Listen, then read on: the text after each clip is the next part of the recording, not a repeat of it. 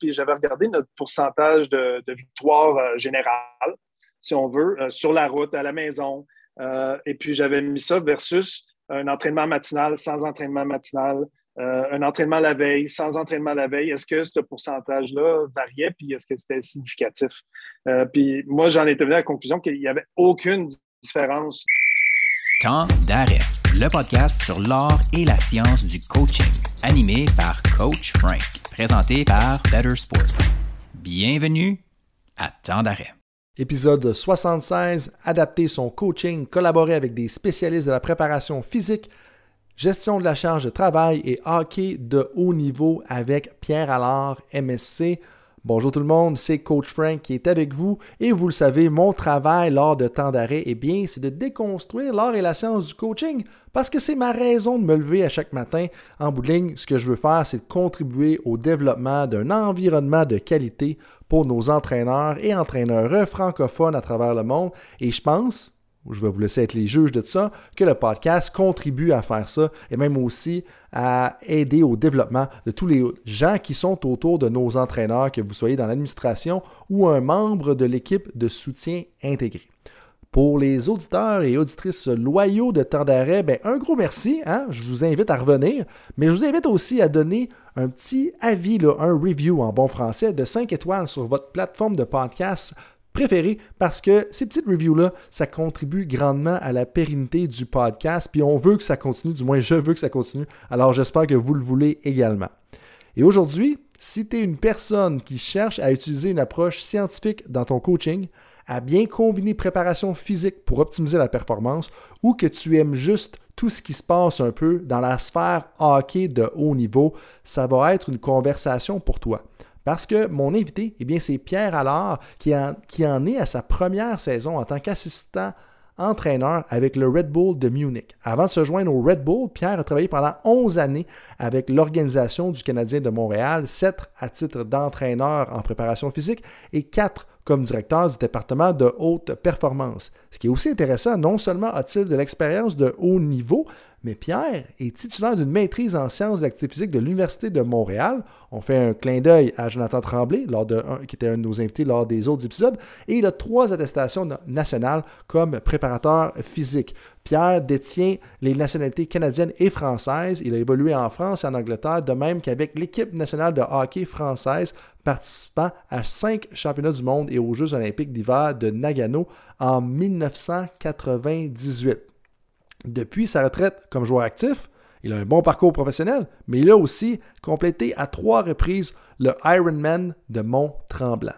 Donc, je pense que vous pouvez comprendre bien l'art et la science qui se retrouvent dans l'expérience de Pierre et vous allez voir que c'est présent à travers toute la conversation. Parce que ce que j'ai trouvé, c'est qu'il a été excellent à bien naviguer les deux. Où est-ce que, oui, il y avait une approche scientifique des données, puis oui, on veut faire ça, mais il y avait aussi le gros bon sens en français de comment est-ce qu'on va appliquer ça avec notre équipe. Et je pense que si vous êtes là, soit un entraîneur d'un sport d'équipe, quelqu'un qui est en préparation physique, vous allez gagner à écouter la conversation parce que je trouve qu'il a vraiment été excellent à bien naviguer justement euh, les, deux milieux. Là, puis comme vous le savez très bien, ceux qui écoutent l'épisode, euh, l'art et la science, du moins de combiner les deux, mais c'est très important pour moi. Puis je pense que Pierre le fait de façon excellente, si je peux me permettre de juger de ça, parce qu'il euh, est définitivement bien placé pour en parler. vous allez voir, euh, au début de la conversation, on parle de comment est-ce qu'il a vécu la transition de préparateur physique, directeur de la haute performance avec le Canadien, jusqu'à son nouveau rôle de coach. Puis ça, moi, je pense qu'il y en a plusieurs d'entre vous qui vont être capables d'appliquer ça à à chacun d'entre vous qui embarque dans un nouveau travail, qui se déniche un nouvel job, un nouvel job de coach, qui sont dans un nouveau milieu. Je pense que vous allez voir des liens directs avec ça. Par la suite, on enchaîne avec un peu plus ses travaux sur la gestion de la charge de travail et son approche scientifique. Et on termine avec, bien entendu, les questions éclairs pour bien connaître la personne et le développement des joueurs au hockey au Québec. Pierre a été généreux, il nous a partagé son courriel. Mais par contre, il vous a demandé si jamais vous lui écrivez un courriel pour avoir des questions par rapport à ce qu'on a discuté dans l'entrevue, assurez-vous dans le sujet du courriel, dans l'objet du courriel, d'écrire Coach Frank ou d'écrire Coach Frank temps d'arrêt. Pour lui, ça va être important. Il va porter attention particulière à ça. Il va aller voir vos questions. Donc, euh, on, va mettre ça dans la description de l'épisode et juste euh, peut-être mentionner objet euh, coach Frank ou objet temps d'arrêt pour être sûr qu'il se rende à votre courriel et à votre questionnement. Donc, on le remercie grandement de sa générosité pendant ses vacances d'été en préparation pour la prochaine saison. Et puis, vous allez voir que la conversation est digne un peu du dicton de temps d'arrêt, soit l'art et la science du coaching. Et là-dessus, mesdames, messieurs, je vous dis un bon podcast. Pierre, bienvenue à temps. Bien, merci. Euh, Frank, comment ça va? Ça va bien, ça va bien. Toi, comment se passe l'été, justement, là, euh, après une saison euh, chargée? Comment ça se passe l'été de ton côté? Ben, c'est rafraîchissant de, revenir au Québec quand même. Été parti quelques mois. Euh, avec une fin de saison à Montréal, qui on s'est rendu en finale de la Coupe Stanley, qui n'a pas eu beaucoup de pauses, que de, revenir et puis de se, reposer au chalet, ça, fait du bien. Ah, clairement, de retourner aux sources. Mais là, justement, tu me parles que tu étais avec les Canadiens de Montréal jusqu'en finale de la Coupe Stanley, mais oh, peut-être mettre ça de côté euh, pour l'instant parce que ce qui vraiment piqué ma curiosité, ça c'est très sincère, euh, tu as décidé de faire un retour aux sources, de partir du conditionnement physique, la préparation physique puis de te relancer dans le coaching, puis d'aller là-dedans. De, où est-ce que ça sort tout ça, Pierre? Bien, j'ai toujours eu la, fibre vraiment d'entraîneur. Euh, et puis, euh, dès que j'ai terminé ma carrière euh, de, joueur d'hockey, de retour au Québec, j'ai joué en Europe, je voulais devenir entraîneur. J'avais passé mes certifications d'entraîneur, tout ça. Puis, c'est drôle parce que dans, toute, toute, ma carrière, j'ai été assez impliqué au niveau de la préparation physique. Et puis, à chaque fois que je suis arrivé à la croisée des chemins, si on veut, où est-ce que j'avais l'option de me diriger vers entraîneur ou préparateur physique, c'était toujours l'option préparateur physique qui, euh, qui me donnait le, plus au niveau d'avancement, d'aller dans Midget 3, dans la Ligue majeure du Québec, par la suite euh, avec le Canadien, que j'ai toujours laissé cette route-là, si on veut, de, de côté, sans jamais l'oublier. Et puis, euh, c'est vraiment le fait de, euh, démarrer euh, vraiment le programme de sciences du sport au Canadien de tout le département qui me rapprochait beaucoup de la glace parce qu'on faisait le suivi des joueurs avec les accéléromètres, les charges de travail et puis, et, ce qui m'a amené à être sur le bord de la glace. Puis, de voir les entraînements, de voir comment les entraîneurs géraient les, les entraînements, puis de voir avec mon background scientifique comment j'aurais pu faire les choses différemment sans toutefois juger ce qui est fait parce que c'est des entraîneurs de, niveau euh, élite qu'on parle. Euh, ça m'a amené à, vouloir retourner sur la glace, euh, de, pouvoir partager mon, expérience, puis peut-être de faire mes propres essais, de dire, OK, ce que je pensais qu'il allait marcher au niveau des, entraînements, au niveau de la, suivi de la charge, est-ce que, est -ce que ça peut vraiment fonctionner dans un encadrement d'équipe? Ah ben là, tu vas peut-être me donner des questions que je vais te renvoyer dans quelques secondes. Là, fait que j'espère que tu es, prêt à y répondre. Mais, mais je trouve ça intéressant justement parce que je, parlais de ça ce matin avec un, collègue préparateur physique. Comment est-ce que, tu sais, des fois, quand on a quelques années de recul, que ce soit moi dans mon rôle de, conseiller au niveau des entraîneurs, après ça, tu te dis, ah, mais tu sais, si on retournerait sur le terrain, qu'est-ce qu'on a appris, qu'est-ce qu'on voit différemment? Mais là, moi, de te renvoyer la balle, comme euh, là, tu as passé une décennie, même plusieurs, deux décennies dans la préparation physique. Euh, puis là, tu es rendu justement euh, dans le coaching avec le, Red Bull de Munich. Euh, comment ça s'est passé, l'adaptation de finalement, j'étais plus dans la salle d'entraînement, sur le bord de la glace, puis là, finalement, je suis sur la glace avec les athlètes. Comment tu as vécu la transition? Oui, ben, elle s'est faite en, plusieurs étapes, je te dirais. C'est sûr que mon arrivée à Munich, euh, euh, je te dirais que le groupe euh, de préparateurs physiques qui est, sur place, parce que c'est quand même gros, là, le, Red Bull, il y, a, Munich puis il y a Salzburg qui est un méga centre d'entraînement. Eux étaient un petit peu sur la, défensive, je dirais, parce qu'ils se disaient qui qui arrive, c'est le ça a été euh, la personne qui était en charge des, Canadiens, que j'ai eu un, meeting dans un premier temps avec euh, les préparateurs physiques et des gens qui s'occupent de, la science du sport là-bas pour leur dire écoutez, moi, je veux être une ressource pour vous, mais je ne veux pas euh, travailler, je ne veux pas faire partie des décisions de préparation physique. Si vous avez des questions, venez me voir. Mais justement, je fais cette transition-là parce que ça, je l'ai fait. Puis ce qui m'intéresse, c'est de passer à une autre étape, qu'il y a eu cette, petite transition-là de, de, vraiment de dire je passe à autre chose. Euh, c'est sûr qu'arrivé à Munich, euh, je suis passé assez rapidement quand même dans un état d'entraîneur parce que euh, eux sur place avec Steve Walker et Don Jackson, il y avait besoin vraiment de, personnes qui, viennent aider un peu plus au niveau du support de vidéo, l'analyse des matchs des équipes. Et puis, j'ai dû apprendre quand même le système de jeu de, Don Jackson qui est totalement différent de, de tous les systèmes de jeu qu'on voit euh, au niveau de la Ligue nationale, qui est vraiment axé sur l'offensive, et puis de, créer des revirements, de forcer les autres équipes à créer des revirements, a dû quand même euh, j'ai dû quand même travailler quand même fort pour apprendre le système et puis découper les vidéos, de, de, travailler un peu de, avec ce que, ce que Don et puis Steve voulaient. Euh, au niveau euh, euh, des, des, séquences vidéo puis de l'analyse de jeu, que, que ça s'est fait quand même assez rapidement. Mais ce, qui est, ce qui est bien quand même, c'est que je pense que la meilleure façon, c'est de sauter dedans puis de se mettre dans le bain. Puis j'aime beaucoup avoir des charges de travail que j'ai dû faire du rattrapage, mais ça, ça a été très valorisant parce que j'ai été très, très aidé là, par Steve justement et, puis Don Jackson aussi.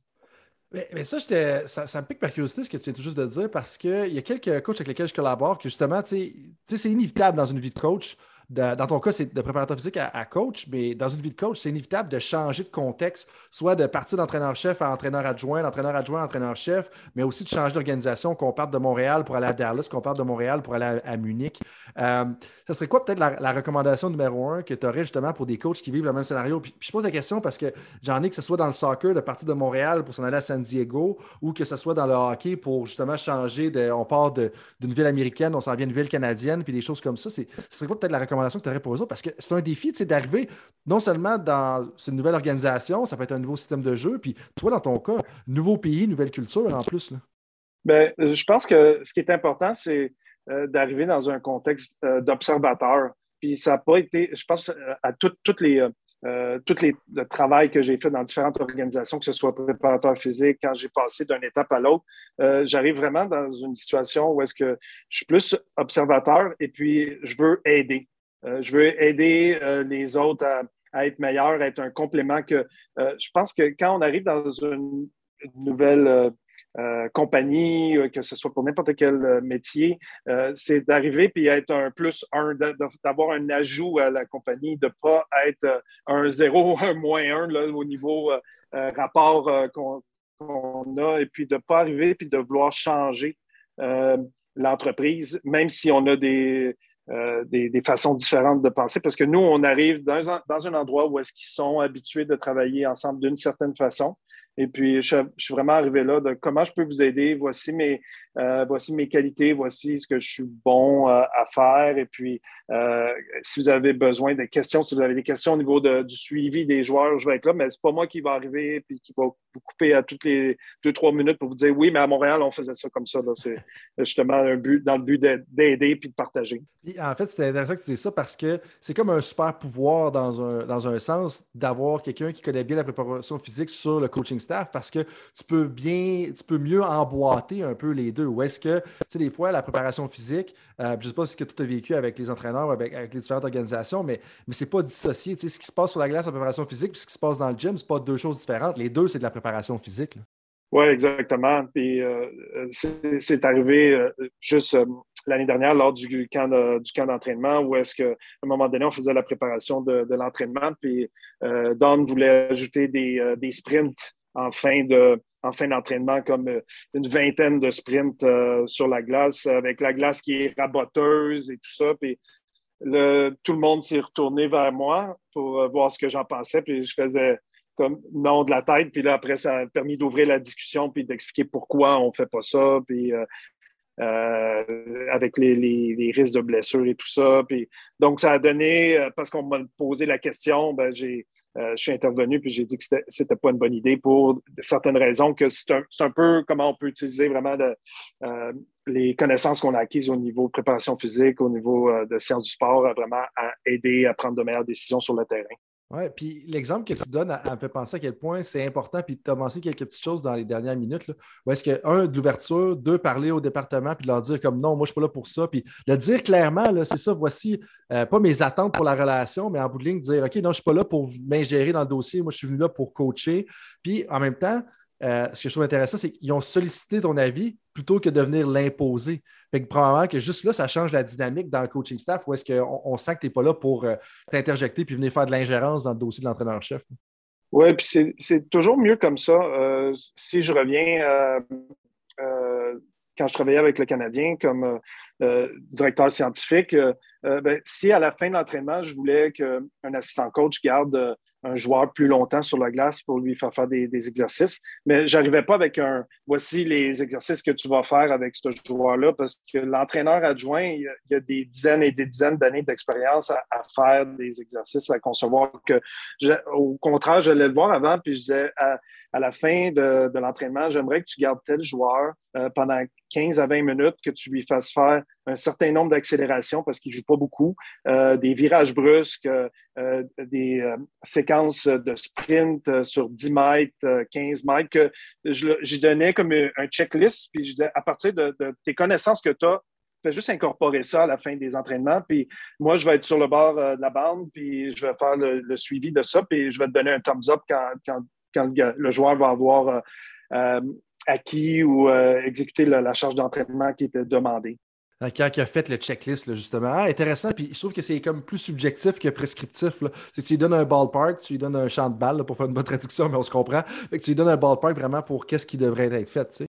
Oui, exactement. Puis c'est de la façon que j'ai travaillé aussi comme entraîneur cette année parce que je faisais la, le, euh, les, périodes de reconditionnement physique la suite à blessure que j'aidais euh, euh, avec le département de sciences du sport puis les, strength coachs à, vraiment faire le retour au jeu pour le joueur. Et puis, c'est là que vraiment j'ai utilisé ce que j'avais appris au fil des années pour, pour l'incorporer sur la glace avec les joueurs. Puis dans l'article de Martin Leclerc qui a été publié sur le site de Radio-Canada, tu, parles un petit peu de ton, de ton nouveau travail. Puis euh, il y, a un aspect que j'ai trouvé intéressant, puis je pense qu'il va intéresser quelques personnes. C'est tu mentionnes que ton travail t'a permis de mieux comprendre la perspective des entraîneurs avec lesquels tu as travaillé, comme de quoi que les calendriers, là, je pense que c'est le mot rocambolesque qui, avait, qui avait été utilisé. Là. Comment est-ce qu'un peu les, calendriers professionnels, c'est quand même une méchante charge de travail, c'est le chaos total. Mais tu disais comme de quoi que, si, j'ai bien cité ou si j'ai bien cité l'article, que ça te permettait justement de mieux comprendre ta nouvelle job, cette perspective-là. Euh, puis moi, je, je, serais curieux d'en savoir un peu plus sur qu'est-ce que tu as compris ou peut-être plus réalisé depuis que justement tu as le, le rôle d'entraîneur sportif, l'entraîneur de hockey, justement, avec le Rebel Munich, sur ce, côté-là que peut-être les, coachs chialaient avant ou disaient comme Hey, euh, le calendrier est assez chargé en ce moment. Oui, ben, euh, ce que j'ai réalisé au niveau de la ben, comme tu dis, c'est un, un, chaos. Hein. Tu rentres le matin et puis il n'y a pas une journée qui est pareille. Tu as beau avoir planifié euh, ta journée parfaite, là, si on veut, puis de, de, te préparer le mieux possible. Tu rentres, il y a toujours quelque chose qui arrive puis il y a toujours des, imprévus. Par contre, ce que je trouve euh, au niveau de la Ligue nationale, c'est que euh, ça marche beaucoup par euh, tu as, des silos, le silo de préparation physique, le silo de coaching, le silo de département de médical, et puis l'information, beaucoup de misère à, voyager d'une place, d'une place à l'autre, que ça prend une organisation qui est incroyable, qui est une planification qui est, vraiment bonne entre les départements, que euh, quand je suis arrivé à Munich, euh, ben, je, me rendais, je me rendais compte qu'on pouvait être plus efficace au niveau de la, communication, qu'après quelques semaines, euh, le DG de, de Munich, il, m'a demandé un peu ce que je pensais, tout ça, que j'y ai donné quelques idées, puis qu'on a mis en place certaines façons de mieux communiquer pour que quand le matin on arrive, on ait déjà une idée de, des de qu'est-ce qui peut changer euh, euh, durant le matin. Un joueur qui était malade la veille, un joueur qui, euh, qui se sent moins bien qu'un joueur qu'on pense qui ne s'entraînera pas avec l'équipe, des, choses comme ça. Éliminer tout ce qui est qu'est-ce qu'on peut contrôler. Après, ce qu'on ne contrôle pas, ben, on, peut mieux le, gérer. Puis je pense que c'était une approche que, j'avais vue là, dans, dans, le passé, que je voulais mettre en place, avoir une meilleure communication au niveau des, des silos à Montréal, on avait une bonne communication entre le médical et puis, euh, et, puis la salle de conditionnement, tout ce qui est retour au jeu. Euh, mais au niveau coaching, c'est que eux sont. C'est tellement, tellement de pression pour commencer de, gagner.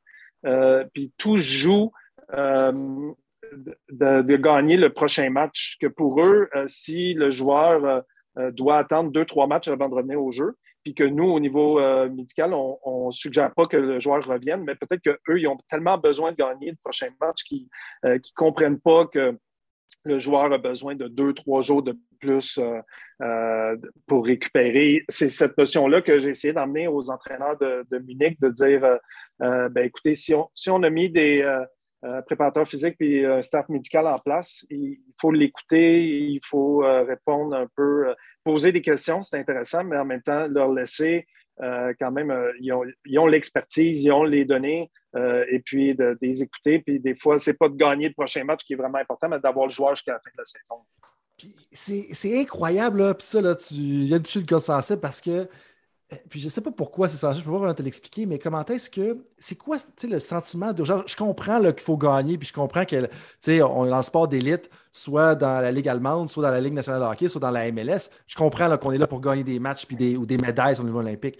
Mais c'est comme si des fois, il y a de la misère, le, le, sentiment d'urgence va tout le temps prioriser sur la bonne décision à long terme. Mais c'est parce que si, à court terme, là, je ne sais pas qu'est-ce que tu en penses là-dessus, mais c'est si à toutes les fois, de plusieurs fois répété, on prend la, bonne décision pour le court terme, bien, en bout de long terme, on va prendre le bord. Alors que des fois, cette urgence-là, si on était un petit peu moins pressé, qu'on regardait euh, dans, dans la NFL, certains entraîneurs, puis je suis tu au courant, mais qui vont diviser l'horaire en, quatre blocs de quatre matchs. Puis après le bloc de quatre matchs, on va regarder qu'est-ce qu'on qu'est-ce qu'on change, comment on évolue pour le prochain bloc de quatre matchs et ainsi de suite. Mais si on avait cette patience-là, des fois, de ne pas trop réagir à la victoire et à la défaite de hier ou de demain, mais ça serait tellement plus simple. Il me semble que la performance serait décuplée à long terme. Oui, ben, euh, tu as entièrement raison. Des fois, j'ai l'impression qu'on est en gestion de crise. on, euh, on a perdu un match, on change tout, après on revient, tout ça. Que... Mais c'est bien que tu abordes la, la, NFL parce que euh, il y a quelques années, j'ai eu la chance, je dirais le privilège de passer trois jours avec les euh, Patriots New England et puis pendant le camp d'entraînement. Et puis on a eu, j'ai participé au meeting de joueurs le matin, des séances privées avec des joueurs aussi. on a eu un petit entretien avec Bill Belichick aussi. Et puis, ce qu'il ce qui me disait, puis c'était hyper intéressant, c'est que lui, il avait besoin seulement d'une voix au niveau médical, au niveau staff, au niveau strength and conditioning. Il avait besoin seulement d'un message d'une personne. Et puis, euh, il a rencontré que ce soit les médecins, et puis tout le staff médical, tout le staff de préparation physique pour dire, écoutez, je vous aime, je vous fais confiance.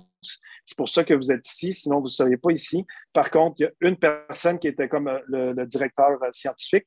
C'est lui qui se rapporte à moi, que vous, vous vous rapportez à lui, vous discutez de tout ce que vous avez à discuter dans une journée, mais ça va être le même message qui va revenir. Et puis, euh, il a même dit aux, médecins, écoutez, vous êtes là pour euh, donner un diagnostic, opérer s'il faut. Après ça, pour tout ce qui est retour au jeu, euh, retour en santé, tout ça, ça c'est mon staff qui va s'en occuper. Vous, vous êtes là pour vraiment gérer la blessure ou, ou l'intervention que, que, vous allez faire. Et puis, il voulait vraiment que ce soit vraiment une structure intégrée qui travaille ensemble, mais qu'il y ait seulement un message. Et puis, euh, l'information. C'est sûr que Bill euh, Belichick, c'est quelqu'un d'hyper structuré. Et puis lui, euh, à 5 heures le soir, il devait avoir l'information du médical, à savoir qui était présent à l'entraînement ou pas le lendemain. Et puis, en même temps, l'information était partagée aux joueurs dix minutes après, à savoir qui faisait quoi le lendemain. Et puis, avant de quitter son, son bureau, si on veut, la journée du lendemain était déjà réglée. Les joueurs savaient exactement où est-ce qu'ils s'en allaient.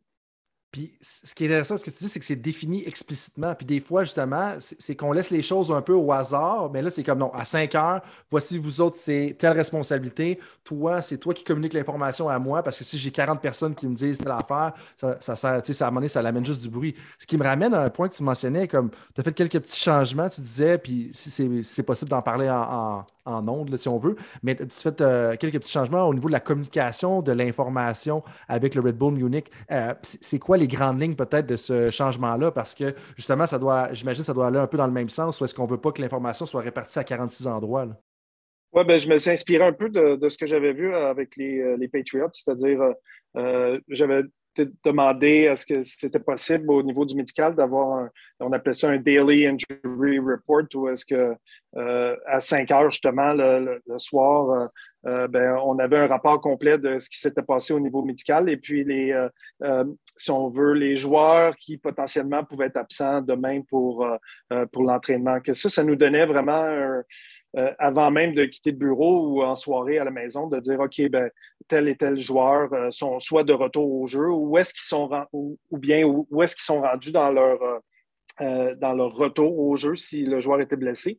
Puis aussi d'avoir une petite idée de euh, du début de la journée, c'est-à-dire est-ce qu'on doit patiner des joueurs un peu plus tôt parce que justement, il revient au jeu, euh, il était blessé pendant cinq, six semaines et puis là, il doit recommencer à patiner. Et puis là, c'est moi qui, euh, qui allait recommencer avec le joueur sur la glace, que ça me permettait de, savoir avant que j'arrive au travail, est-ce qu'il y a un joueur doit, qui doit patiner avec moi avant l'entraînement? Parce que j'ai aussi les, les jeunes recrues là, à, à, m'occuper avant les entraînements, que ça permet de mieux structurer ma, ma journée, puis tout le monde de, mieux structurer leur journée. Que ça, ça a été une des, premières choses. Et puis, euh, les bureaux des coachs sont à l'écart euh, du, du, reste un peu de, la chambre des joueurs et tout ça, parce qu'on on a un vieux, vieux, vieux building où est-ce qu'on est, euh, à Munich. Et puis, donc, c'est important qu'il y ait une communication rapide, qui, se mettent en place rapidement. C'est pour ça qu'on essayait de faire un partage at large, vraiment avec tous les entraîneurs pour que le même message passe euh, tout le temps. Mm-hmm. Puis de bien communiquer, justement, ça l'aide à harmoniser le message. Puis des fois, juste, si on prend juste une perspective de leadership, comme euh, le, fait de ne pas avoir un message cohérent, constant, ça pourrait justement créer des problèmes à, l'interne. Puis avant d'aller un petit peu plus, parce que je veux qu'on parle un peu plus de l'évaluation du talent, évaluation des athlètes, euh, en lien un peu peut-être avec le Nature Combine, mais la dernière question, parce que je sais que ça, ça titille quelques personnes dans la communauté francophone du coaching, puis autant dans les équipes de soutien intégré que des entraîneurs. Euh, puis je pense que tu es, la personne parfaite pour parler de ça. Comment est-ce que tu vois, j'imagine que c'est un peu en lien avec ce que tu viens de dire puis ce qu'on vient de discuter, la, collaboration entre le silo du coaching puis le silo de la préparation physique puis le silo médical? Parce que dans, certains, euh, dans certaines organisations, puis, sans nommer de nom, je pense qu'on a tous des exemples en tête, il y a une super bonne communication. Les deux, ils se parlent quasiment à chaque jour, à chaque seconde. Mais dans d'autres départements, c'est quasiment la, guerre un petit peu. Là, où est-ce que c'est comme, là, tu m'empêches d'avoir mes joueurs. si, si toi, as, comme juste, faire la situation idéale, tu arrives dans un contexte junior majeur ou contexte. Comment est-ce que tu changerais ça ou comment est-ce que tu bâtirais cette relation-là entre les deux départements, justement? Mais je crois que le, rôle d'entraîneur, c'est d'être un, chef d'orchestre et non un homme orchestre. Et puis, euh, c'est ce que c'est ce que je vois souvent, c'est que euh, les, certains entraîneurs essaient d'être un homme orchestre où est-ce qu'ils contrôlent tout. Euh, tandis que je pense qu'une des raisons pour lesquelles on engage euh, du staff et puis on engage des gens avec de plus en plus des compétences, c'est euh, de demander l'avis. Euh, peut-être qu'on va aller dans une direction qui est totalement opposée, mais si au moins on a le, le pouls de ce que le préparateur physique pense, le, que ce soit le thérapeute ou le, médecin pense, mais après, on, on enlève un peu de, bruit à tout ce qu'on entend, puis euh, on prend une, décision qui est plus réfléchie. Après, si on décide d'aller dans, dans une autre direction, ben ça, c'est vraiment, je pense, c'est l'art du, coaching un peu qui rentre en, place, mais au moins de, prendre le pouls, de prendre le temps de s'asseoir. Puis euh, moi, ça m'est arrivé à quelques occasions d'aller voir euh, les entraîneurs puis de dire je pense que tel, tel, tel joueur sont fatigués présentement, puis ils devraient prendre un, repos. puis ça m'est arrivé à l'occasion de, voir euh, l'entraîneur de ne pas aller du tout, du tout dans ce sens-là. Euh, dans un premier temps, je me disais, ben, c'est drôle parce que euh, je, vais voir l'entraîneur peut-être deux, trois fois par année pour, pour parler de sujets comme ça, puis qui n'ait pas pris le temps de poser des questions, de juste dire pourquoi ou dans quel contexte. Ça, ça c'est un côté qui me frustrait un peu. Euh, par contre, il y, a, eu d'autres fois où est-ce que je suis allé voir l'entraîneur, puis là, justement, ça a ouvert des discussions. Pourquoi tu penses pas, penses ça? Qu'est-ce que tu as fait? Qu'est-ce qui te fait comprendre euh, que le joueur est fatigué ou euh, une autre circonstance? Que, je pense que c'est vraiment d'être à l'écoute, d'utiliser le personnel qu'on a pour prendre de meilleures décisions en, fin de compte. Mhm. Puis ça, ça fait un lien, là, puis euh, ça fait un lien avec justement les travaux que tu as fait lors de ta maîtrise sur la gestion de la charge de travail. Euh, puis euh, on va peut-être aller là-dedans tout de suite, puis on reviendra au Nature Combine un petit peu plus tout à l'heure. mais Comment est-ce que tu en es venu à vouloir étudier ça? Parce que là, dans les travaux qu'on explorait un petit peu avec Jean-Claude Tremblay, mais dont tu es le premier auteur, euh, vous avez étudié le In-Season Session Training Load Relative to Match Load in Professional Ice Hockey. Donc, vous avez étudié vraiment comme euh, cet aspect-là, la charge de travail. Euh, comment comment est-ce que tu en es venu à vouloir te pencher là-dessus. Tu vas voir le, lien. Après ça, j'aimerais ça peut-être qu'après ça, on, parle euh, le rôle des entraînements du matin, puis adapter les, la charge, parce que là, il y, a une nouvelle tendance un petit peu, puis on l'a vu à gauche et à droite. Mais bref, comment est-ce que tu en es venu à, vouloir te pencher là-dessus? Euh, puis après ça, peut-être on, va. J'aimerais qu'on parle un peu des entraînements du matin, les bons vieux morning skate, là, toi puis moi. Ben, Jonathan et moi, on se connaît quand même euh, depuis très longtemps parce que quand j'ai, quand j'ai débuté mon bac à l'Université de Montréal en 2003. Jonathan était déjà enseignant à l'époque au département. Et puis, donc, avec le fait que je travaille au Canadien de Montréal, j'ai toujours aimé garder contact avec le côté universitaire. Puis je pense que c'est une des qualités entre autres de sport comme le rugby en Australie, qui vont s'associer avec des universités pour euh, développer des projets de recherche, des choses comme ça. Que, que ça, ça, m'a amené à avoir des discussions quand même avec Jonathan, à savoir est-ce qu'on fait les bonnes choses au niveau euh, professionnel? Et puis, euh, Jonathan est venu comme consultant par la suite là, pour travailler avec nous. On a, on a réactualisé, si on veut, tout ce qui est test physique d'avant-saison, pendant la saison avec, euh, avec l'équipe. Puis c'est de là qu'est venue euh, l'idée d'utiliser les accéléromètres pour euh, faire le suivi de la charge des joueurs. Et puis, donc, ça n'avait jamais été utilisé dans un contexte d'hockey pour une saison complète. Que le but, c'était une recherche qui est très descriptive où est-ce qu'on on regarde, en fait, est-ce que c'est faisable de suivre une équipe durant toute une saison, de faire le suivi des charges de travail. Et puis, est-ce que est-ce que les joueurs, selon les positions, euh, ont des charges qui sont euh, adéquates, si on veut, durant la semaine euh, pour vraiment, pour qu'ils puissent performer durant les matchs de la fin de semaine ou tout le long de la saison? Que ça nous a amené avec le, Rocket, on était très chanceux parce que avec le, staff d'entraîneurs puis les dirigeants là-bas qui nous ont ouvert la porte et qui nous ont laissé faire la, euh, les joueurs aussi qui nous ont laissé quand même mettre les, accéléromètres sur leur dos là, durant toute, une saison. Euh, donc, on était en mesure de, faire cette collecte de données-là qui nous a donné euh, vraiment des, super bons, des bonnes données pour faire le suivi avec le Canadien de Montréal par la suite des bonnes données, mais aussi ce que je retrouvais un peu dans l'article, c'est que c'est des points de conversation, des points de réflexion, puis des points de discussion. Parce qu'on on peut toujours, puis je pense que sûrement qu'à la fin de ta maîtrise, euh, tu as eu à, faire ta défense, puis à parler un peu des, données, puis tout ça, euh, parce qu'on ne peut pas toujours généraliser les choses, puis je sais que, que je ne t'apprends rien là-dedans, mais des fois, c'est juste des informations qui nous permettent justement d'avoir une discussion intéressante sur comment est-ce qu'on peut adapter les choses. Puis justement, moi, un des constats que je trouve intéressant, c'est la, la charge de travail reste généralement constante à travers la saison. Mais ça, c'est un peu paradoxal, tu sais, quand on y pense, comme, c'est comme si la, charge de travail avait juste été quasiment la même à, travers le temps. Euh, à, ce temps que tu as fait ces trouvailles-là, que tu as regardé, puis que là, tu es dans le coaching, comment est-ce que tu vois ça ou est-ce que tu vois ça différemment, justement, depuis la publication, de l'article, puis justement les travaux que vous avez faits? Oui, c'est sûr que ça, ça m'a ouvert les, yeux. C'est certain que je te dirais que nous, on a fait le suivi du Rocket avec, euh, avec euh, l'entraîneur qui était là, présent sur place, que ça peut être différent dans un autre contexte, une autre équipe, un autre euh, style d'entraîneur. On aurait pu avoir des données qui auraient pu varier un tout petit peu, mais il reste que c'est clair que euh, ce qu'on a remarqué, c'est que les, semaines où il y avait moins de matchs, les entraîneurs appuyaient beaucoup plus sur la pédale, euh, si on veut, au niveau de l'intensité des entraînements, que ça donnait des semaines qui étaient relativement un copier-coller d'une semaine 35 fois là, durant l'année. Euh, ce que ça nous a amené au niveau du Canadien Montréal, c'est d'avoir une réflexion sur surtout les charges d'entraînement lors des, des camps d'entraînement. ça, c'est une première étape qu'on a vue. Puis après avoir fait un peu ce euh, cette recherche-là euh, au niveau des, des, euh, des camps d'entraînement de la Ligue nationale, parce qu'on s'est rendu compte surtout que quand le début de la saison, après le début de la saison d'une équipe de la Ligue nationale, on arrive, on a les tests physiques, après il y a trois jours d'entraînement, puis c'est les matchs hors concours qui débutent tout de suite. Ce qu'on s'est rendu compte, c'est que les entraîneurs, c'était pratiquement quatre charges d'entraînement de match de suite. Et puis, ça m'avait amené à poser la question euh, euh, est-ce que tu aimerais, en tant qu'entraîneur, débuter ta saison avec quatre matchs d'hockey euh, pour tes joueurs? La réponse était effectivement non.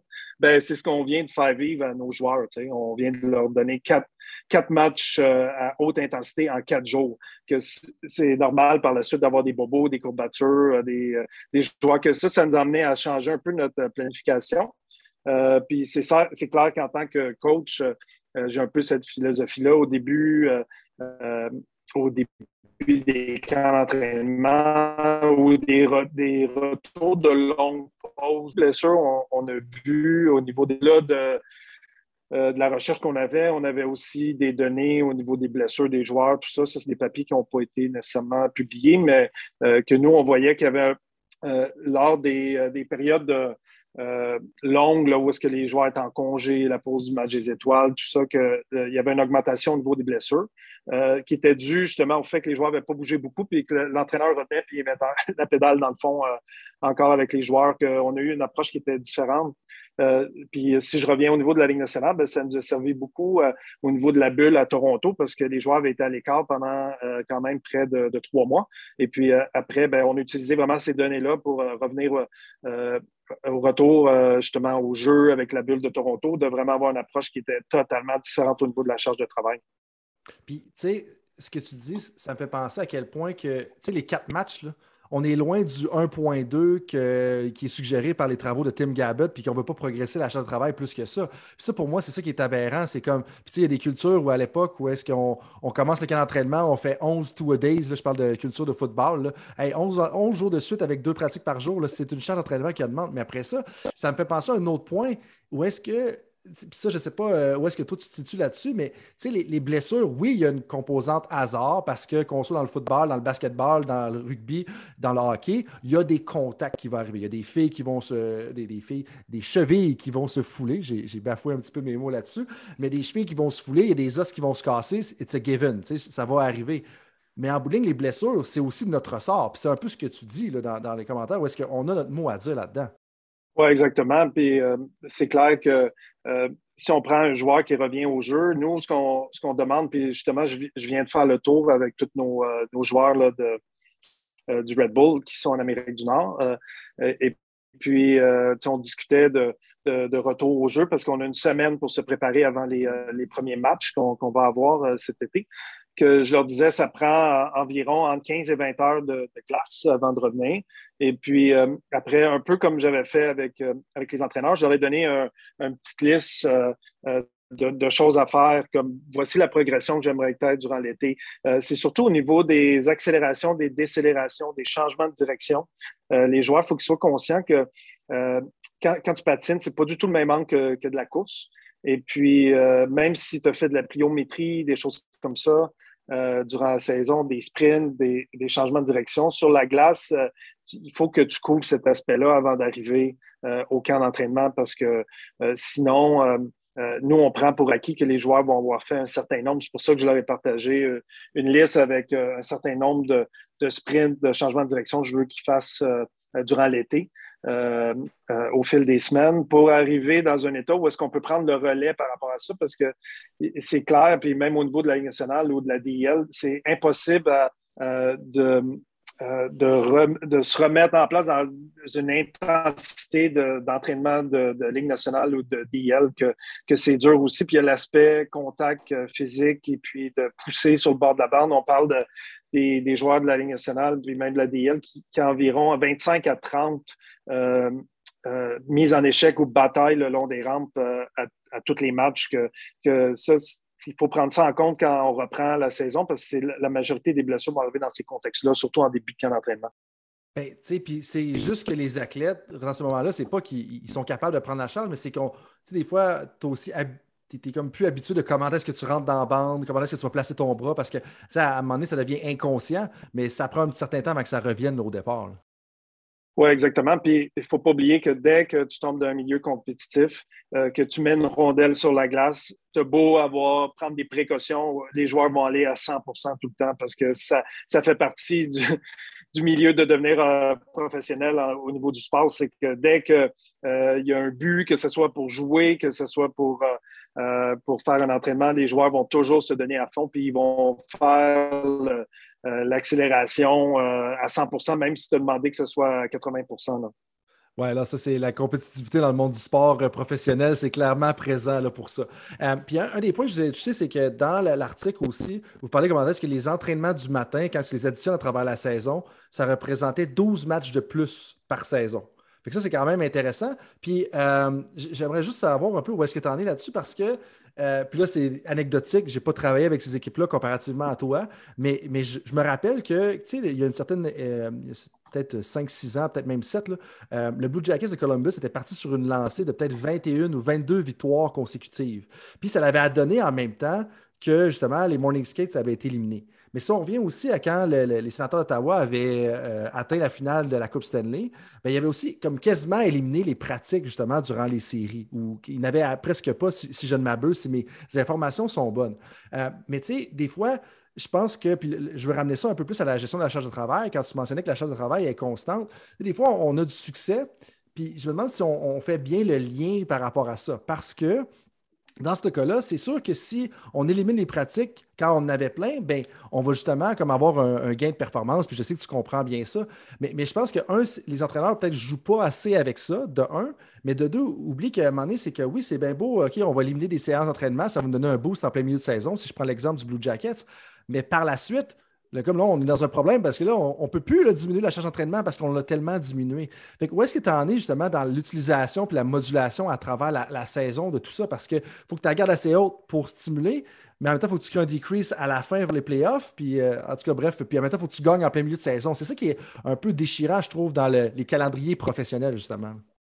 Oui, puis euh, euh, c'est sûr que nous, on avait regardé des, données qu'on a parce, qu'on prenait avec le Canadien de Montréal.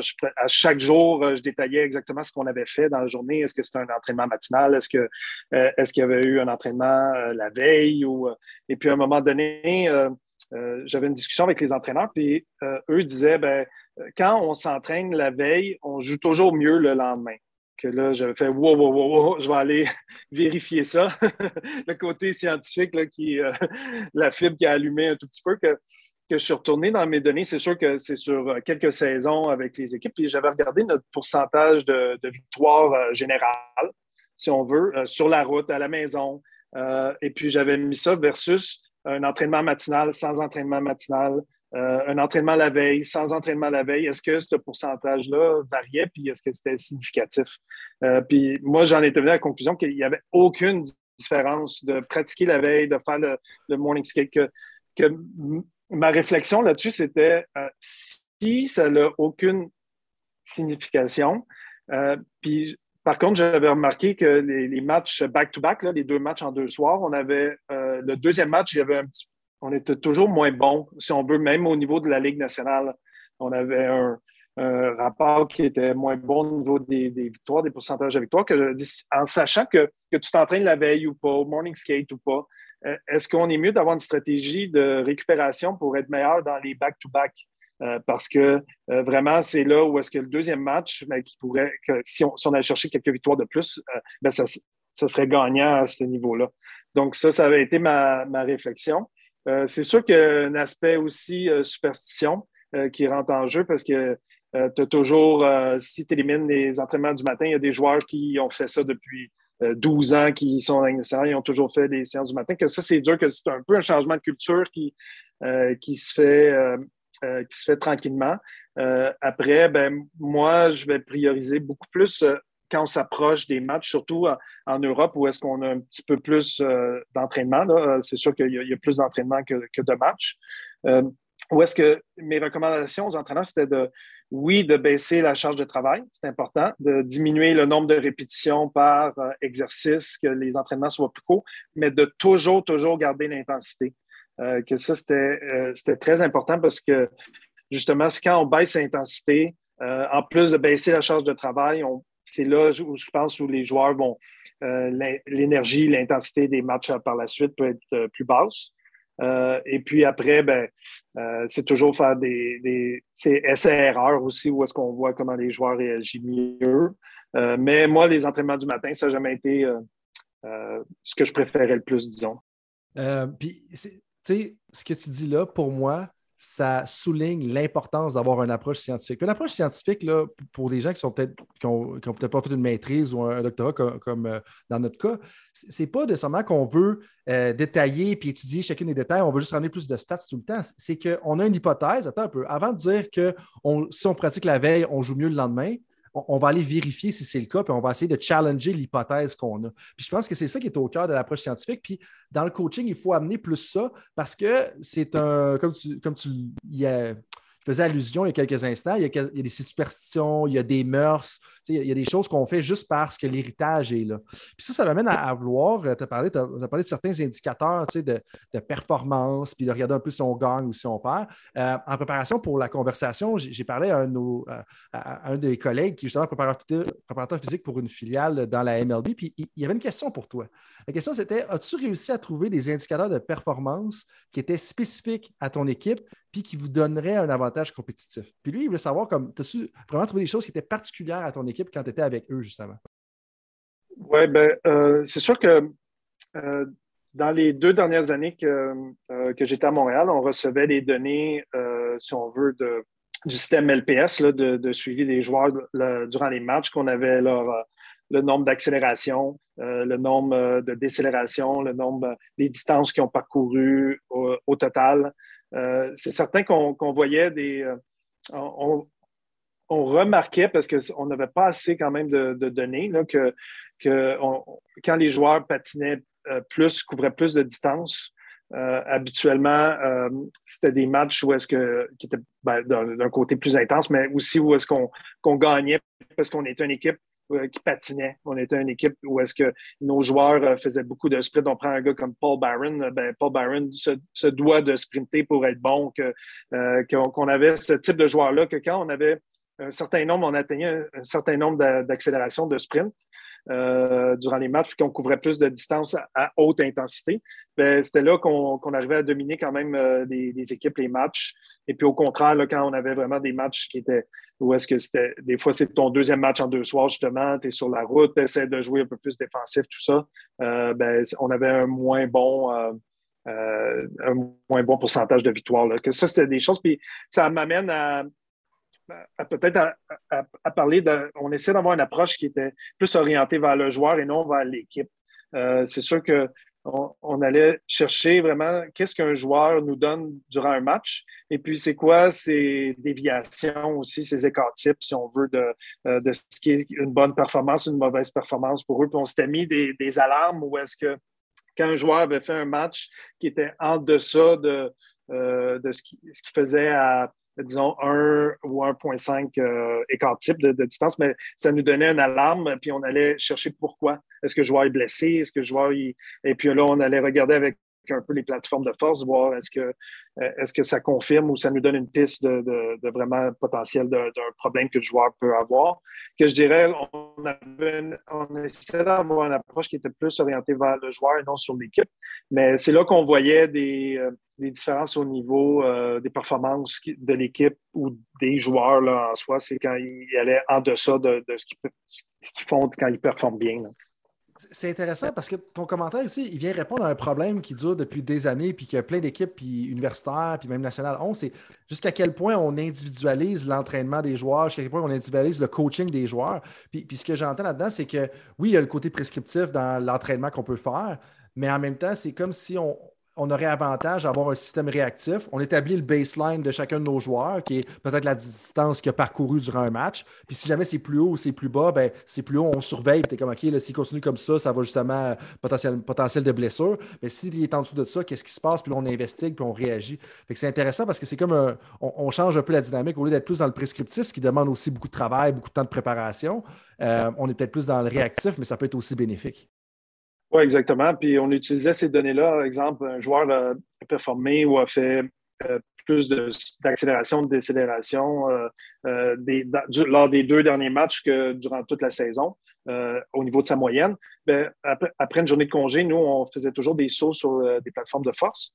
Que là, on regardait un peu comment le joueur, après une journée de récupération, comment il comportait euh, relativement à son baseline, si on veut, ou à sa, moyenne, que six joueurs, surtout au niveau euh, euh, du temps de réaction, du temps de justement de, son saut, d'atteindre le peak, peak force, ben, on se rendait compte qu'il était plus lent. Ben, ça nous donnait peut-être un, un indicateur que le joueur n'avait pas bien euh, récupéré ou assez récupéré, que, c'était un peu dans, dans cette optique-là. Ou s'il y avait un débalancement gauche-droite, ben, peut-être euh, qu'à ce moment-là, qui était de plus de 15% si on veut, de, son baseline, ben, là, on se rapportait tout de suite au niveau du médical pour dire euh, est-ce que ce serait pas mieux de, de, garder hors de la glace pour lui permettre une, récupération de plus, une journée de récupération de plus, peut-être faire plus de la mobilité ou du, de la prévention de blessures que d'aller sur la glace puis de, de patiner vraiment à fond. Que ce genre d'approche ou de comment on utilisait les, les données qu'on avait là, au niveau performance, au niveau médical. Euh, super intéressant. Puis là, tu me parles des plateformes de force, tu me parles de tests physiques jusqu'à un certain point. Ça m'amène ça au NHL Combine. Euh, où est-ce que, bon, ça a eu lieu il y a quelques semaines, euh, peu importe quand est-ce que vous écoutez ça, c'est ça. On est pas mal dans, le bon ballpark. il y a des travaux qui ont sorti là-dessus. On en a parlé dans l'épisode 56 avec Jean Lemoine de l'UQTR qui font de la recherche spécifique là-dessus. comme, est-ce que les NHL Combine, à ton avis, avec ton expérience, sont vraiment utiles euh, et utilisé pour justement identifier le potentiel futur des athlètes? Parce que est-ce que c'est plus le risque de blessure? Est-ce que c'est plus le potentiel sur la glace, le potentiel athlétique? Euh, comment est-ce que, tu vois l'utilité de tout ça? Parce que là, moi, tu le sais, j'en ai parlé un peu en, pré-entrevue, l'auditoire le sait. Euh, comme je viens du football, le NFL Combine, c'est la c'est quand même assez majeur dans l'univers du football pour ce que ça vaut, hein, un 40 verges sprinté. je commencerai avec ça, en même temps, je veux qu'on parle justement de l'article que je t'ai partagé là, euh, par la suite. est-ce que vous, en serviez beaucoup? Puis toi, c'est-tu plus sur la glace ou c'est vraiment plus le potentiel athlétique ou les risques de blessure? Oui, ben, euh, c'est certain que les, le combine, euh, ben, il y a eu deux, deux périodes de combine, si on veut. Euh, il y avait l'époque où est-ce que c'était à Toronto, fait par l'Université à Toronto. Et puis, donc, il y avait un protocole qui avait été mis en place. Puis je pense que la recherche justement que tu as partagée avec moi, ça fait référence à, cette période-là, là, vraiment de, de pré-Buffalo, je pense, où est-ce que tout, tout a changé. On a vraiment euh, incorporer plus de technologie avec les, plateformes de force. Et puis, euh, donc, c'est sûr qu'on utilise les données, mais euh, à, l'époque de, Toronto, c'était des tests que, il y avait beaucoup de tests qui ne nous servaient pas ou peu que le joueur fasse 15 répétitions de bench press. Ça ne nous donnait pas grand information à savoir est-ce qu'il va performer au niveau, au niveau de Ligue nationale. C'est sûr qu'on se rapportait un peu plus à ce que le joueur allait faire au niveau du Wingate, au niveau de son VO2. Puis c'est un peu ce qui ressort au niveau de l'article, euh, euh, de, des éléments qui, euh, qui rentrent en jeu là, pour, lors du fait de, jouer ou d'avoir une carrière dans la Ligue nationale.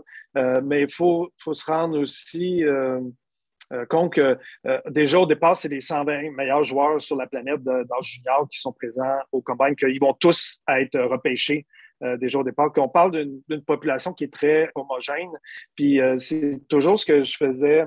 Euh, je mettais en garde les, les, dépisteurs du Canadien. C'était, dans un premier temps, on, on, a un groupe qui est très, très homogène. C'est tous euh, euh, des, athlètes qui ont le même âge, qui viennent un peu du même profil familial, si on veut, euh, qui, qui ont joué au hockey. on sait comment ça.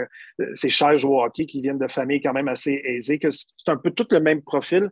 Et puis là, on, essaie de baser des décisions qui vont sur une journée de testing qu'un joueur a fait. Peut-être qu'il a mal dormi, peut-être qu'il est nerveux, peut-être qu'il y, y, a plusieurs facteurs qui rentrent en ligne de compte. Puis aussi, on, même quand on a transféré les, tests à, Buffalo avec, euh, avec, euh, avec toutes les, nouvelles euh, plateformes de force, tout ce qui est informatisé aussi qu'on a pu mettre en place, on s'est rendu compte après la première année qu'il n'y avait, pas de ronde de familiarisation qui se faisait la veille, exemple, sur des plateformes de force, que des athlètes qui ont jamais sauté sur une plateforme de force, qui là doivent faire un, saut en contre-mouvement, puis atterrir à un endroit précis que peut-être que c'est des athlètes qui ont, qui, ont, qui ont, jamais fait ça de leur vie. Que, euh, donc, on, a essayé la deuxième année de, de mettre euh, une ronde de familiarisation, à la veille pour que les joueurs puissent euh, avoir un, un petit feeling de, qu'est-ce que c'est. Même, même, chose avec les protocoles Wingate. Même à l'époque, il y avait quatre ou cinq vélos qui étaient gérés par quatre ou cinq personnes différentes qui faisaient en sorte qu'il il y en a qui déclenchaient le, l'espèce de panier qui, euh, qui, a 9% de la charge du joueur euh, à différents moments. Il n'y avait pas la prise du pic de vitesse qui était faite euh, auparavant.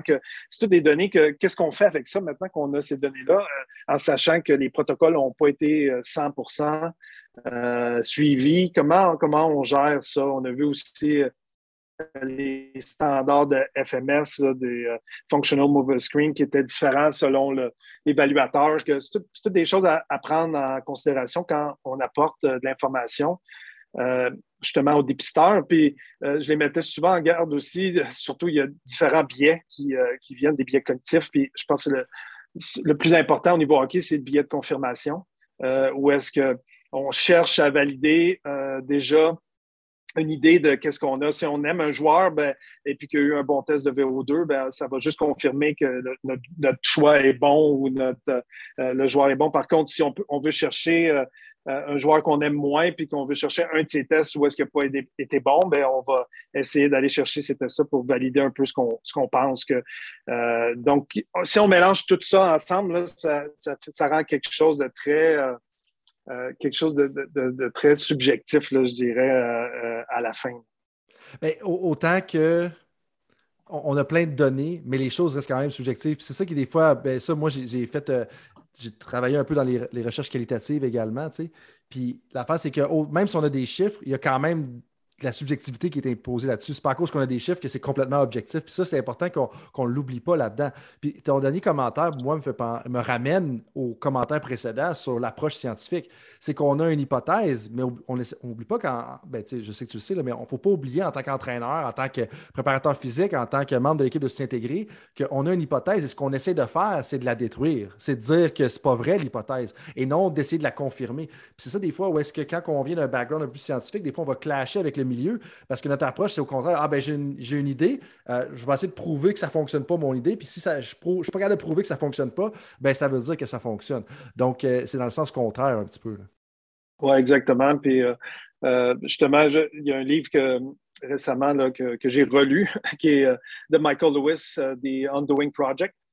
donc, le chapitre 1, c'est vraiment l'ancien DG des, euh, des euh, Rockets de Houston. C'est Daryl Morey, je crois, qui le premier chapitre est consacré uniquement justement au combine, euh, comment lui, il vient d'un milieu qui est plus analytique, comment il, a amené l'analytique vraiment dans les choix de, joueurs, que c'est hyper intéressant, tout ce qui est passé au travers pour pouvoir mettre en place vraiment ben, un algorithme, je te dirais, qui, permettait de, prendre de, meilleures décisions, mais ils ont passé à travers plusieurs étapes avant d'arriver à quelque chose qui, qui leur servait pour euh, prendre de meilleures décisions. Puis, puis, pourquoi tu as décidé de replonger dans ce livre-là à ce moment-ci? Ben, euh, parce que ben, c'était le, euh, c'est la saison du Combine, justement, puis c'est la saison où est-ce que euh, euh, dans le passé, je travaillais beaucoup avec les, euh, scouts du Canadien, puis j'essayais de les mettre en garde justement au niveau des biais cognitifs qu'on a.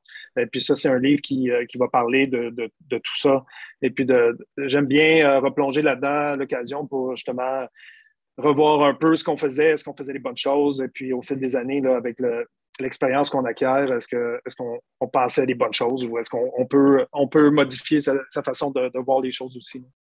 Je te suis, puis on va mettre euh, justement le lien dans les notes de l'épisode par rapport à ça. Et là, ça m'amène à un sujet. Là, tu parles du développement des joueurs. Euh, dans les, dernières, euh, dans les derniers mois, il y a eu un rapport là, qui a été soumis sur l'évolution ou le développement du hockey au Québec parce que c'est quelque chose de, central à notre société.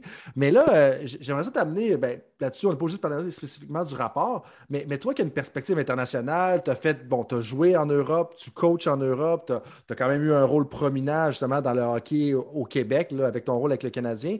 Euh, comment est-ce que tu vois ça, justement, le développement des joueurs, puis comment est-ce qu'on devrait mieux attaquer ça? Puis je dis le terme attaquer parce que c'est peut-être pas le bon terme, mais comment est-ce qu'on devrait mieux encadrer ou dans quelle direction on devrait aller plus au niveau, euh, justement, du hockey? Parce que, bon, tu as vu d'autres cultures aussi également. On entend souvent parler de ce qui se fait en Scandinavie, euh, ce qui se fait dans d'autres pays. Fait je serais curieux d'avoir ta perspective internationale là-dessus, sur justement le développement des joueurs ou le développement des joueuses aussi au Québec. Oui, ben, dans, dans, un premier temps, c'est sûr, euh, le, fait de, voyager en Europe, de voir euh, différentes choses, euh, des fois, ça te permet de, de voir un peu comment des structures de, de hockey qui, sont limités au niveau financier parce qu'on parle, c'est pas les mêmes budgets non plus euh, en Europe. Là. Mais euh, déjà, si on parle juste de l'académie euh, Red Bull, ben, on parle de c'est une académie là, où est-ce que des joueurs vont séjourner, ils étudient sur place, ils font partie de, d'un centre d'entraînement. Ça, c'est un, une autre structure avec d'autres moyens, mais par contre, dans, dans certaines équipes, ce que j'ai remarqué, en général, c'est des structures professionnelles. Donc, on a un entraîneur qui est en charge de tout, tout, tout le développement de A à Z de, toute la structure d'aller de, junior jusqu'à débutants. Donc, c'est lui qui met en place une structure qui engage les entraîneurs. Les entraîneurs, c'est des entraîneurs professionnels qui, qui sont là uniquement pour encadrer les jeunes, souvent des éducateurs physiques, mais qui ont un background vraiment hockey que je dirais, c'est vraiment un contraste par rapport aux structures d'hockey mineur au Québec où est-ce qu'on demande pratiquement la première journée, est-ce qu'il y a un parent ici qui veut utiliser euh, qui veut s'impliquer puis aller donner les, entraînements sur glace? Puis je le sais que euh, les bénévoles ont beaucoup de, bonne volonté, mais il faut que ces gens-là soient encadrés par euh, une structure professionnelle qui met en place avec vraiment une idée, un encadrement, avec une structure qui est, est vraiment axée sur le développement du joueur à, long terme. une chose de bien, c'est que le hockey au Québec a basculé un peu plus au niveau scolaire. Euh, ce, qui est une, bonne chose. Je pense que c'est vraiment la place euh, du sport en général euh, au niveau scolaire parce que les, parents, les joueurs sont limités au niveau du temps puis d'aller se promener à droite, à gauche les, les, fins de semaine. ça devient taxant pour les, parents que de se trouver dans un encadrement où est-ce que le jeune est pris en charge à l'école, il revient le soir, il peut se concentrer sur ses, euh, son étude, ses devoirs, et puis les fins de semaine, peut-être euh, euh, se reposer aussi, que ça, c'est une formule qui est, qui est, beaucoup plus gagnante que d'aller d'aller se promener à droite, à gauche, une heure et demie de temps pour aller voir son jeune jouer, quoi, 15-20 minutes sur la glace. Donc, ça, c'est des, des choses que je remarque en Europe au niveau de l'encadrement des joueurs, que c'est vraiment des structures professionnelles. Et je pense que l'avenir du hockey va jouer euh, au niveau de, retrouver, euh, que peut-être les jeunes retrouvent le goût d'être sur la glace, de s'amuser dans un premier temps. Euh, et puis en, Europe, ce que je remarque, c'est qu'on va jouer beaucoup sur des plus petites surfaces. j'ai même vu des, glaces divisées en, cinq ou en six couloirs, où est-ce que c'était des, des 1 contre 1 5 ou 6, 1 contre 1, que là, tu as deux options. Tu es soit en contrôle de la rondelle ou tu ne l'as pas, tu essaies de, de voir que, que tu es constamment en train de, jouer, constamment en train de, euh, de t'amuser, d'essayer de prendre le contrôle de la rondelle. Et puis tranquillement, au fil des, euh, des années, ben, on, augmente la, superficie de la glace jusqu'à retrouver une pleine glace. Euh, l'autre chose, c'est la, taille des, des filets aussi qui est en, qui, qui, va de soi avec euh, le calibre de jeu, qu'on a des plus petits filets avec euh, des plus petits gardiens. Et puis, euh, donc, on va se retrouver avec des, gros filets, un peu comme le soccer va faire un peu partout dans le monde, c'est vraiment de, retrouver le goût de, jouer qui est important parce que je pense que les jeunes d'aujourd'hui ont beaucoup de choix. C'est normal aussi. Ils ont, ils ont, le choix de, de, plusieurs sports et puis ils vont aller où est-ce qu'ils s'amusent le plus, où est-ce qu'ils ont l'impression d'être d'être pris en charge. Et puis, les, jeunes ont beaucoup de questions aussi, puis on le remarque même au niveau professionnel. On ne peut pas arriver à euh, faire un meeting avec un joueur, euh, puis de, leur donner de l'information sans penser qu'ils vont nous poser des questions, et puis sans être préparé à, avoir des questions, parce que euh, on va se retrouver vraiment à contre-pied si on veut. On va être, on va être pris de court qu'il faut, vraiment s'adapter à la génération des, euh, avec laquelle on travaille. Et puis, euh, c'est des, gens qui, par chance, posent beaucoup de questions. Puis, je pense que c'est important d'avoir des réponses pour eux aussi. Non? Ce qui est une bonne chose, en bout de ligne, de poser des questions, d'être éveillé. Moi, c'est ce que je trouve justement de la nouvelle génération. Je ne sais pas si, tu m'inclus dans cette nouvelle génération-là, mais bon, on, se comprend, c'est qu'ils posent beaucoup plus de questions, sont éveillés. Mais là, ça m'amène à quelque chose que je n'avais pas pensé de poser, mais allons-y. Euh, bon, tu as, dealé avec des athlètes de 20, 25 ans en Amérique du Nord. Là, tu arrives en Allemagne, tu peux tu deals aussi avec des athlètes de ce groupe d'âge-là. Euh, ils sont-tu pareils? Ils ont-ils le même genre de tendance? C'est-tu la même tendance générationnelle que tu remarques? Puis je sais qu'on ne veut pas trop faire de généralisation, mais il y a quand même un aspect culturel, slash générationnel qui peut peut-être transcender l'Atlantique, si on veut. Euh, c'est sûr que euh, les jeunes vont poser beaucoup de questions aussi. puis comme tu dis, c'est, je pense, c'est un facteur générationnel qui est, un peu global. Euh, la seule différence, c'est que nous, euh, euh, au niveau développement, encadrement, on est en nombre limité. On a, beaucoup moins de, joueurs que dans un bassin en Amérique du Nord, si on veut, au niveau hockey. Que ça amène à, être beaucoup plus patient, je te dirais, avec les, avec les joueurs et puis de, toujours penser que peut-être qu'ils n'ont jamais touché à cet aspect-là. Donc, on va les mettre dans des situations pour, euh, les, euh, les, pour qu'ils performent, pour qu'ils se développent. Et puis, ça amène à, changer un peu sa, mentalité là-dessus. C'est sûr, en Amérique du Nord, beaucoup de joueurs de hockey, qu'on va aller, les meilleurs vont, euh, vont suivre, vont prendre le dessus. C'est vers eux qu'on, souvent, les entraîneurs vont donner plus de, euh, euh, de feedback, vont donner plus de, leur temps. Et puis, tandis que là, c'est un peu l'opposé, où est-ce que le bassin est plus petit, que ça nous permet de passer beaucoup de temps avec les joueurs, peu importe leur, niveau. Et puis, c'est important de, se remettre un peu à leur niveau pour se demander pourquoi il ne fait pas tel type ou tel type d'action peut-être parce qu'il ne l'a jamais vu avec un autre entraîneur, que ça, ça m'a amené, je te dirais, à, me poser beaucoup plus de questions, euh, euh, puis à leur poser beaucoup plus de questions. Pourquoi euh, ils ne font pas tel type d'action, puis qu'est-ce qu'ils n'ont pas compris dans qu'est-ce que je leur enseigne. Mm-hmm. ça t'a amené un peu à mettre à jour ton approche. Ça fait déjà un bon bout qu'on discute déjà, Pierre. Donc, je t'amènerai dans la section des questions éclairs.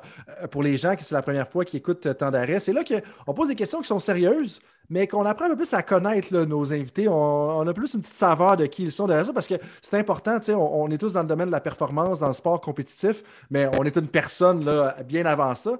Euh, et, parlant de la personne, bon, Pierre, je l'ai dit à quelques reprises, tu as, de l'expérience. Commence la, barbe commence à, grisonner un petit peu euh, en toute amicalité. Là. Donc, si tu retournais quoi, 10-15 ans en arrière, là, donc à, 22 ans, ça fait à peu près ça, je pense, 10-15 ans. Donc, si tu peux retourner en arrière et te donner un conseil à toi-même quand tu avais 22 ans, euh, ça serait quoi? Euh, ça serait vraiment d'apprendre à être patient beaucoup plus. Là, de, euh, je voulais que les choses aillent rapidement. Euh, quand, je suis, quand je suis arrivé, quand je suis revenu un peu de, de, ma, de, ma, période en Europe, ben, je voulais démarrer mon entreprise, je voulais étudier, puis tout ça, ça prend du temps. il faut être patient, même faire une maîtrise, faire un doctorat. Ben, on apprend au fil des années à, être patient, puis de, de, se faire aussi patient dans euh, les rétroactions qu'on reçoit parce que euh, quand on quand on fait pas les choses ou quand on demande de l'aide à quelqu'un, ben, il faut, faut écouter. Euh, puis même si on pense connaître la réponse, c'est de, de, dire ben, cette personne-là qui a de l'expérience devant moi, qui me donne un conseil, ben, je vais peut-être arrêter puis l'écouter puis d'essayer d'utiliser ses commentaires dans un but constructif. Que ça, c'était une période, je pense que plus jeune, j'avais beaucoup de mal à à, dealer avec ça et puis que j'ai appris euh, au fil des années, mais j'aurais quand même, euh, si je retournais à cet âge-là, dire OK, sois patient, écoute un peu plus, puis tu vas progresser aussi rapidement, sinon mieux. Ben, good job à toi de le reconnaître. Pour vrai, je te lève mon chapeau de, le voir. Mais de deux, je pense que c'est quelque chose qui va résonner avec plusieurs personnes. on commence dans le coaching des fois, puis on, je parle des, différentes personnes avec lesquelles je collabore, c'est comme on, commence, puis là, on a une job à temps partiel, on veut rapidement monter les échelons pour avoir la job à temps plein, puis après ça, se rendre encore plus haut. Donc, euh, ça, ça, prend du temps. Puis, euh, si, vous avez 28, 29 ans, c'est correct si vous n'êtes pas encore, vous n'avez pas encore la, plus haute job, si on veut. C'est un peu ça que tu dis.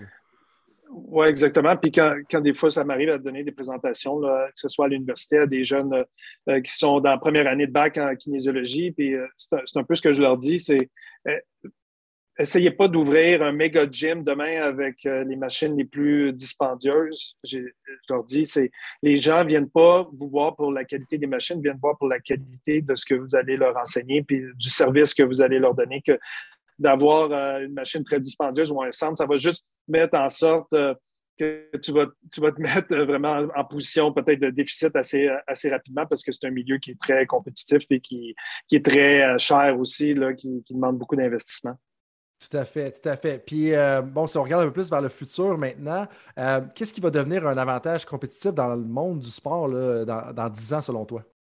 Ben, au niveau professionnel, euh, puis même on voit de plus en plus amateur aussi, ou euh, si on veut euh, universitaire, c'est vraiment tout ce qui est analytique, c'est clair, ça, s'en va dans cette direction-là. Puis si on parle au hockey spécifiquement, ben, ça va être l'analyse des déplacements des, des, joueurs. Je pense que quand, quand, on va arriver à détecter des tendances d'une équipe, voici comment ils font leur sortie de zone, voici ce que tel joueur fait, puis on remarque que euh, les, joueurs, que ce soit dans n'importe quel sport, c'est un peu des, euh, des, personnes qui vont souvent répéter les mêmes, les mêmes choses, qui rentrent dans un, patron moteur qui est, qui est sensiblement euh, pareil. Puis quand on arrive à détecter ça, ce que les joueurs font, principalement, c'est sûr qu'il toujours, il peut toujours avoir une déviation un tout petit peu au niveau de leur déplacement, des choses comme ça, mais si, on, si on remarque au niveau de la NFL, ça a été fait. Vraiment les déplacements lors des jeux, que les équipes deviennent beaucoup plus performantes à, contrer, puis même à s'adapter aux déplacements des joueurs. Mais je pense que ça va venir aussi dans la Ligue nationale avec les, données qu'on reçoit. Puis l'équipe qui va arriver, puis peut-être même que ça, ça, a déjà été fait, à utiliser ces données-là pour vraiment analyser les déplacements des équipes, va avoir un certain avantage aussi.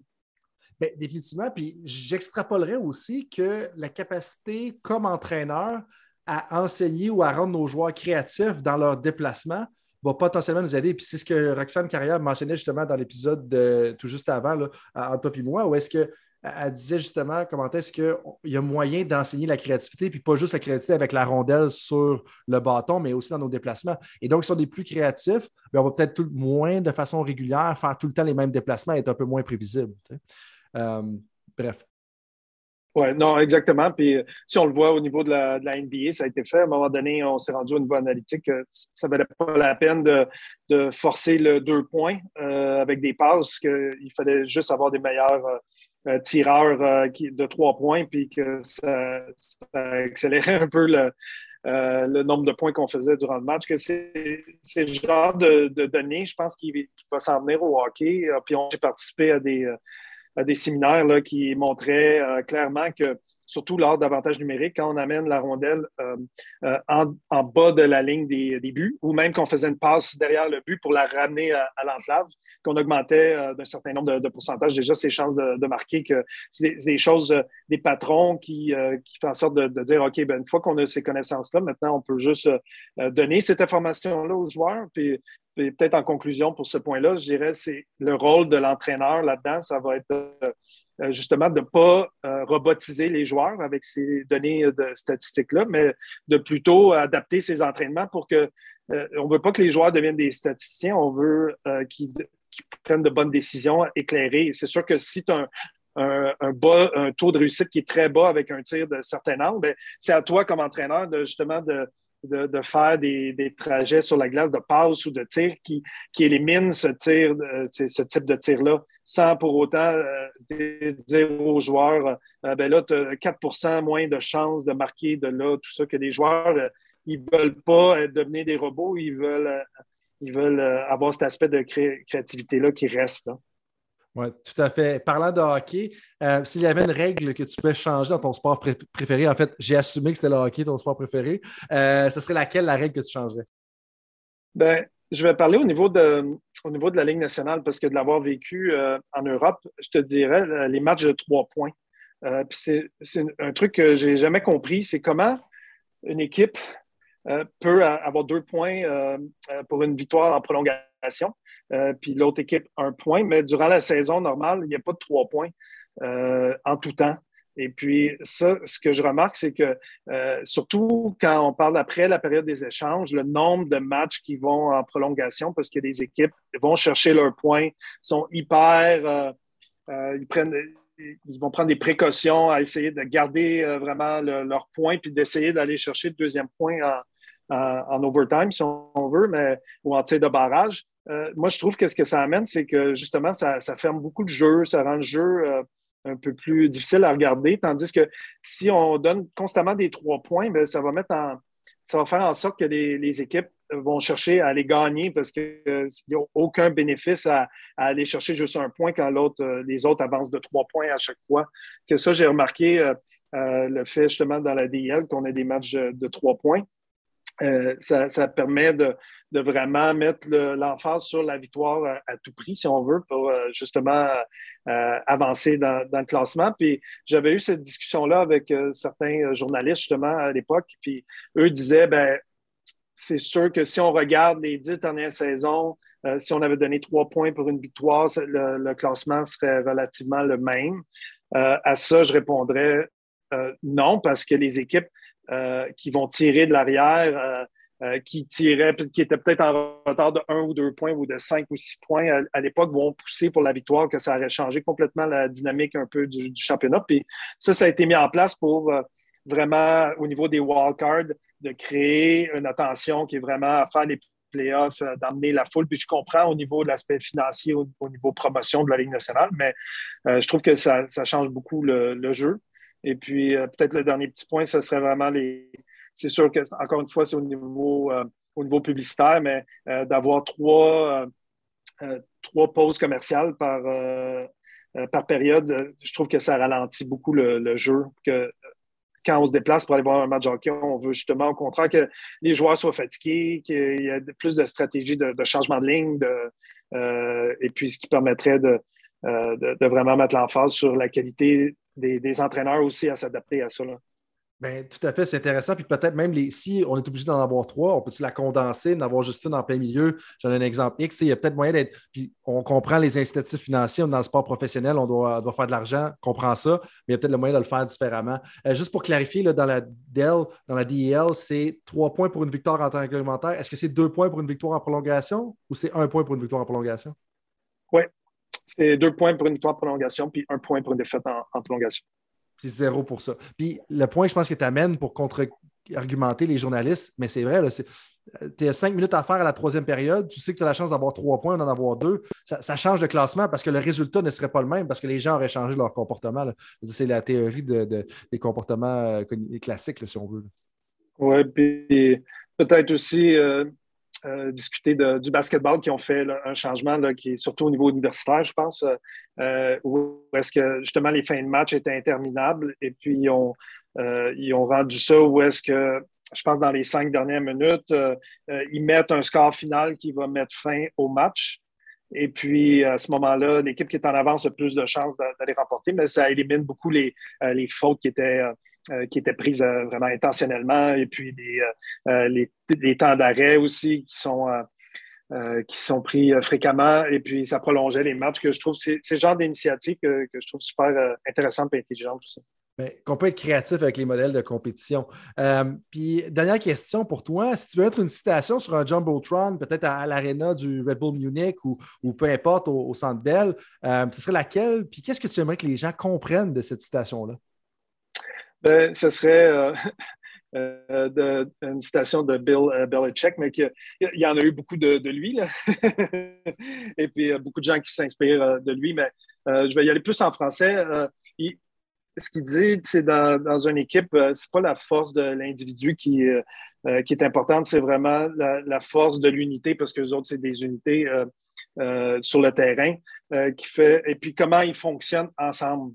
Et puis, ça, je trouve que ça, euh, ça décrit beaucoup le hockey euh, parce que le hockey est très orienté sur la profondeur, contrairement au basketball où est-ce qu'on va aller chercher deux, trois top euh, joueurs et puis ça nous assure pratiquement ben, d'une place en série, sinon d'une place en finale. si on va chercher LeBron James, on s'attend à, ce qu'on va faire la finale l'année prochaine, on va se rendre très loin. Par contre, si on va chercher les meilleurs joueurs euh, de la Ligue nationale, c'est pas garanti même qu'on va participer euh, aux séries éliminatoires. Ce que, j'aimerais que les gens comprennent, c'est que le, hockey, puis on le voit en playoff présentement, c'est que euh, un joueur comme Lekonen au Colorado, la profondeur qui amène à une équipe qui a déjà quand même passablement de talent, mais qui était vraiment en besoin de, profondeur. Ben, le, hockey euh, est vraiment basé sur la profondeur de son équipe. On l'a vu l'année passée, même avec, euh, avec notre équipe à Montréal, euh, où est-ce que, oui, les, les, les, leaders ont été nos, meilleurs joueurs, mais entre autres aussi, toute tout, la profondeur, les Dano, comment que, que, il a bloqué de tir là, durant, durant les playoffs, que, que c'est vraiment le message que, que j'aimerais donner aux gens, c'est des fois, c'est les petits jeux, les petits détails. regardez durant les playoffs, les joueurs qui bloquent des tirs, qui se mettent devant les lignes de tir, euh, qui, euh, comment, ils sont disciplinés aussi. Puis c'est ça, c'est le hockey que, j'aime voir. Puis que, mettons, si on prend l'exemple du football américain, que l'alignement, le meilleur alignement de 11 joueurs n'est pas nécessairement le meilleur groupe de 11 joueurs. Que l'unité de 5 sur la glace n'est pas nécessairement la, le meilleur alignement d'une unité de 5 n'est pas nécessairement la meilleure unité de 5. C'est un peu ça que tu veux dire. Oui, exactement. Puis on, regarde comment Tampa Bay a monté leurs équipes au cours des trois dernières années, ben, euh, c'est clair que les derniers changements de, fin de saison qu'ils ont fait lors de la date limite, ça n'a pas été des changements majeurs, c'était des changements qui, amenaient de la profondeur avec des joueurs défensifs. Euh, euh, il n'y avait rien de coup d'éclat à la, à la Panthers, si on veut, où est-ce qu'on on va changer pratiquement le, vraiment le corps de, l'équipe en peu de temps, que c'est des défis qui c'est des coups de poker qui peuvent être des fois qui peuvent payer, mais souvent qui ne payent pas malheureusement. Ah, tout à fait. Super intéressant, Pierre, comme la dernière heure, heure et quart de conversation. Euh, merci beaucoup de ton temps. Merci beaucoup de ta générosité avec ton expérience et tes connaissances également. Euh, si les gens ils veulent te rejoindre, te contacter, comment est-ce qu'ils peuvent te rejoindre? Ben, il y a sur euh, ResearchGate, je suis. J'ai un profil qui est, qui est là. Sinon, euh, je peux donner mon courriel, comme ça. Euh, Parfait. Ben, si on mettra l'adresse avec laquelle tu es confortable dans, le bas de l'épisode, si jamais ça, t'intéresse. Puis allons-y avec euh, ResearchGate, puis on peut voir justement avoir accès à l'article à laquelle je faisais allusion là, plus tôt là-dedans. Là-dessus, est-ce qu'il y avait, est-ce que tu avais un commentaire ou peut-être quelque chose à dire pour terminer, un mot de la fin pour les auditeurs et les auditrices, que ce soit des entraîneurs ou des préparateurs physiques ou du monde qui sont impliqués dans le sport de haut niveau? Ben, je pense que c'est euh, le métier d'entraîneur, c'est un métier qui, est très exigeant parce qu'on s'investit euh, personnellement, émotionnellement. Euh, et puis, c'est important de, de, prendre le temps pour se reposer aussi, de, faire le vide, de refaire le plein. Je pense qu'en en, continuant à, à chercher, à s'améliorer, ou ce, ce, soit au niveau de recherche, d'écouter les autres aussi, d'écouter d'autres sports. Euh, souvent, les meilleurs conseils que, j'ai reçus en tant qu'entraîneur, c'était euh, ça provenait de d'autres sports ou de d'autres euh, milieux, pas nécessairement le sport, mais de d'autres milieux. et puis, je pense que même que ça, m'amène au design d'exercice, souvent on, reprend des choses qui ont déjà été faites, puis on les, met à sa sauce, à son goût, puis des fois, ça peut provenir justement de d'autres sports. C'est d'être ouvert, d'être créatif, euh, et puis en même temps de ne pas avoir peur euh, d'essayer de, nouvelles choses. Ah, super. Sur ces beaux mots, euh, Pierre, je te dis un gros merci de moi, de tous les auditeurs et auditrices. Là-dessus, donc, tout le monde, merci d'avoir été avec nous pour un autre épisode de Temps d'arrêt où est-ce qu'on se penche sur l'art et la science du coaching avec des personnes qui ont de l'expérience et des connaissances. Pierre, merci. merci à toi, Frank. Parfait. Donc, à la prochaine, tout le monde. Salut tout le monde, c'est Coach Frank avec un petit rappel pour vous avant que vous partiez pour vos autres projets de la journée, que ce soit une pratique ou un entraînement. Est-ce que vous voudriez recevoir une petite réflexion de ma part par courriel? Est-ce que vous aimeriez ça vous faire challenger dans votre travail? Si oui, mais la réflexion du coach est pour vous. C'est quoi ça? Eh bien, c'est un petit courriel textuel qui partage les idées, concepts et débats qui animent mon esprit dans les dernières semaines. C'est très court, 250 à 500 mots. Et donc, si vous voulez recevoir ce genre de courriel qui va susciter de la réflexion, eh bien, visitez le drcoachfrank.com dans la section Contact et inscrivez-vous. Sinon, eh bien, je vous dis à la prochaine et merci d'être avec moi dans l'aventure Temps d'arrêt.